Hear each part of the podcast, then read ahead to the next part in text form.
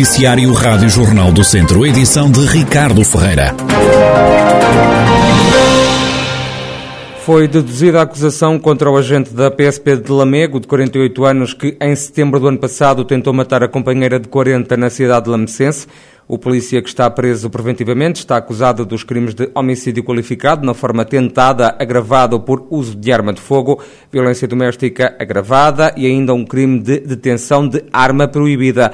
Os crimes ocorreram a 6 de setembro de 2021 e ocorreram no interior da casa onde a vítima e o homem viviam. O polícia foi detido pelos próprios colegas, segundo o Ministério Público, na sequência de uma discussão e depois de a vítima ter comunicado ao arguído que pretendia pôr termo à relação que os unia, o homem, após destruir vários objetos que se encontravam no interior da habitação, munido de uma pistola semiautomática, efetuou um disparo na direção da cabeça da vítima, visando atingir órgãos vitais e causar-lhe a morte. Não lhe acertou por mero acaso. O homem vai continuar a aguardar julgamento em prisão preventiva.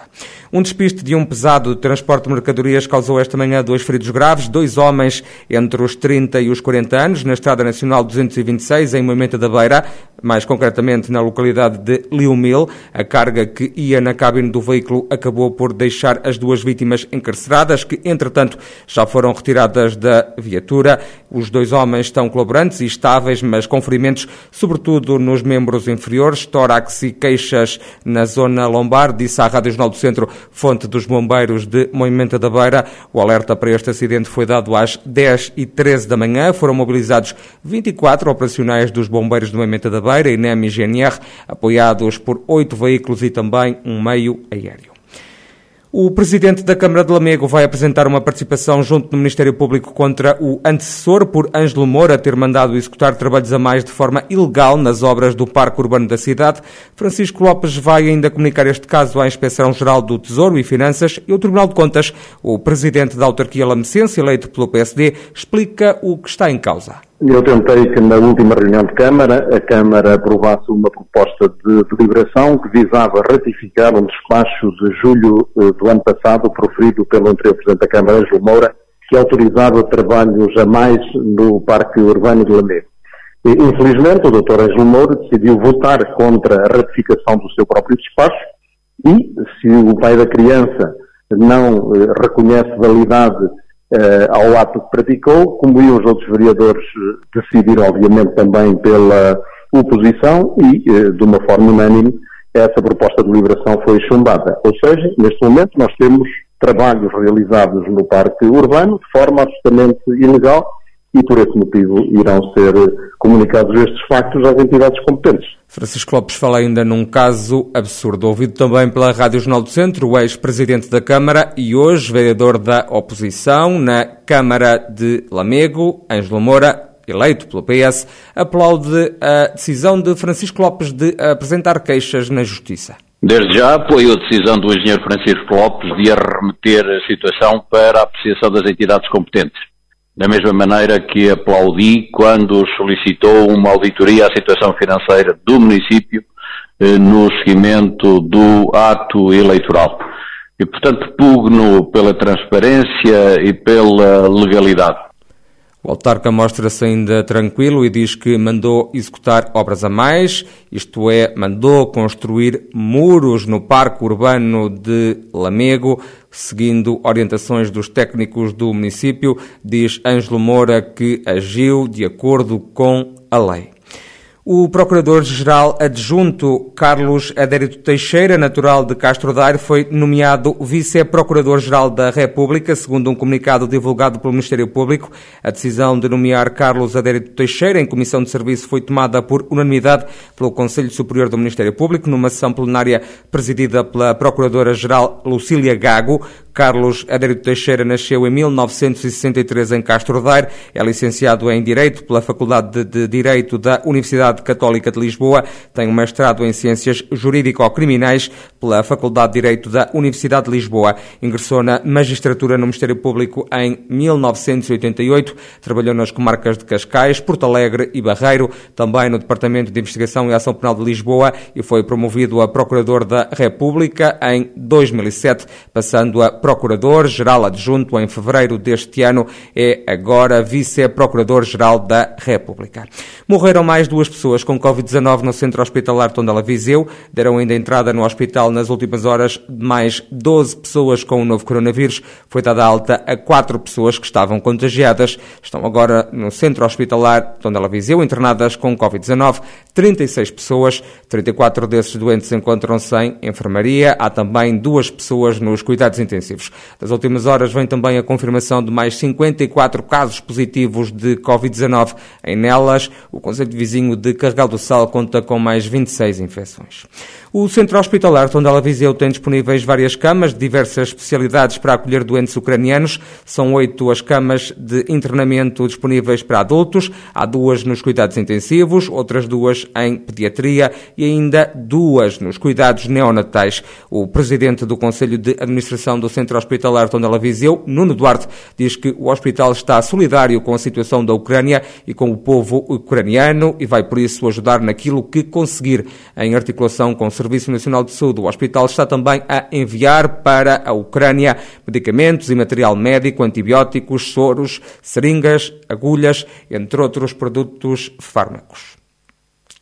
O município de Castro Daire está a promover a iniciativa Março, mês da floresta e da sustentabilidade, que envolve toda a comunidade educativa do Conselho. Até ao final do mês vão decorrer diferentes iniciativas. O presidente da Câmara de Castro Daire, Paulo Almeida, revela o objetivo desta iniciativa e das atividades que estão associadas ao tema Março, o mês da floresta e da sustentabilidade o mês de março é o mês da floresta e nós pretendemos, durante o mês de março, realçar eh, a importância do cariz florestal e também da sustentabilidade dos nossos recursos. E por isso, num trabalho feito em articulação com vários setores e eh, com vários serviços do nosso município, nomeadamente o setor do ambiente, a floresta, o turismo, o desporto, criamos um conjunto de iniciativas onde, na sua grande maioria, envolve toda a comunidade educativa, desde os jardins de infância, à escola primária, à escola básica, à escola secundária, à escola profissional e onde, em cada um destes setores, temos iniciativas como uh, estímulo do consumo racional de água, plantação de ervas aromáticas, plantação de árvores, percursos pedestres, caminhadas interpretativas, ou seja, o objetivo é, numa causa importantíssima e fundamental para o futuro dos nossos territórios, envolver a comunidade através de uma série de iniciativas que promovem esses objetivos. E por isso, ao longo do mês de março, vamos ter este conjunto de iniciativas que, com certeza, irão atingir os nossos objetivos nestas áreas. Paulo Almeida, presidente da Câmara de Castro Daire, que tem em curso diferentes atividades integradas na iniciativa Março, o mês da floresta e da sustentabilidade. Acaba de reabrir ao público o Museu do Caramulo em Tondela. O espaço museológico sofreu obras no valor de 250 mil euros. O museu foi virado ao contrário, ao que explica Salvador Patrício Gouveia, da direção da instituição museológica.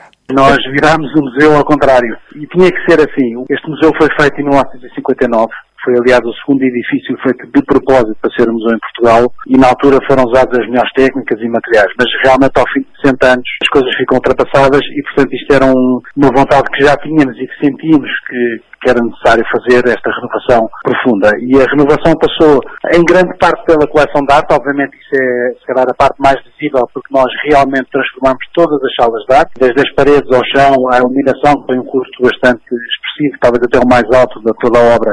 E depois também o próprio percurso expositivo, portanto a forma e a ordem como as peças estão expostas, isto é de uma forma simplificada, mas depois foram feitas também outras obras que vão desde a impermeabilização, a pinturas dos dois museus, dos dois edifícios, a mudar os pisos para epóxi, mais uma vez mudar a iluminação das salas de baixo, painéis solares, o restauro do claustro do século XVIII. Portanto, tudo isto foi, foi sendo feito durante a pandemia, que dentro do mal foi uma feliz coincidência, porque já que vamos estar parados, não é? já que fechámos durante a pandemia, então aproveitámos para fazer todo o barulho e poeira que era necessário. Salvador Patrício Gouveia destaca ainda que a renovação do interior e exterior do edifício foi feito com a ajuda de mecenato. As obras no Museu do Caramulo custaram 250 mil euros. A equipa de handball do Académico de Viseu vai receber hoje o Avanca B em mais um jogo da Zona 2 da segunda Divisão. O treinador da equipa, Rafael Ribeiro, lamenta o calendário apertado nesta fase da temporada. É, é, é, tal coisa, nós temos jogo quarta-feira com a banca, já, depois temos jogo sábado e domingo outra vez, portanto, estamos a falar de que no espaço de uma semana estamos a realizar, uh, ou seja, de sábado a sábado estamos a realizar cinco jogos. Isto tudo fruto dos jogos adiados no passado. Sabíamos que ia ser assim, por isso é que era importante amealhar o máximo de pontos possível. Nós ainda não temos nada garantido, matematicamente ainda não está garantido. Sabemos que basta uma vitória nos quatro jogos que faltam teoricamente o jogo com a banca é o mais acessível olhando para, para a classificação, ainda por cima sendo em casa, uh, e eu acho, eu quero ter a certeza que, que, vamos garantir a fase final já no jogo da manhã com a banca, e depois tentar aproveitar os três jogos que faltam para ganhar já mais algum andamento para uma possível fase final, porque a fase final começa daqui a menos de um mês, e vamos procurar que os jogos que faltam, depois de termos o objetivo garantido, vamos procurar preparar-nos da melhor forma para a fase final. Os academistas chegam a este jogo depois de dois resultados diferentes, uma vitória e uma derrota. São partidas com um intervalo apenas de um dia. Sabendo nós que, que a fase final está, está praticamente garantida, no sentido que nos precisa, precisamos apenas de uma vitória, queríamos tê-lo queríamos tê-la conquistado no domingo, apesar de sabermos que era contra uma equipa que tem qualidade, basta olhar para a classificação, poderia perfeitamente estar, eh, e como esteve durante muito tempo a lutar para, para a fase final, Uh, nós matematicamente ainda não garantimos, mas, mas, estamos próximos disso.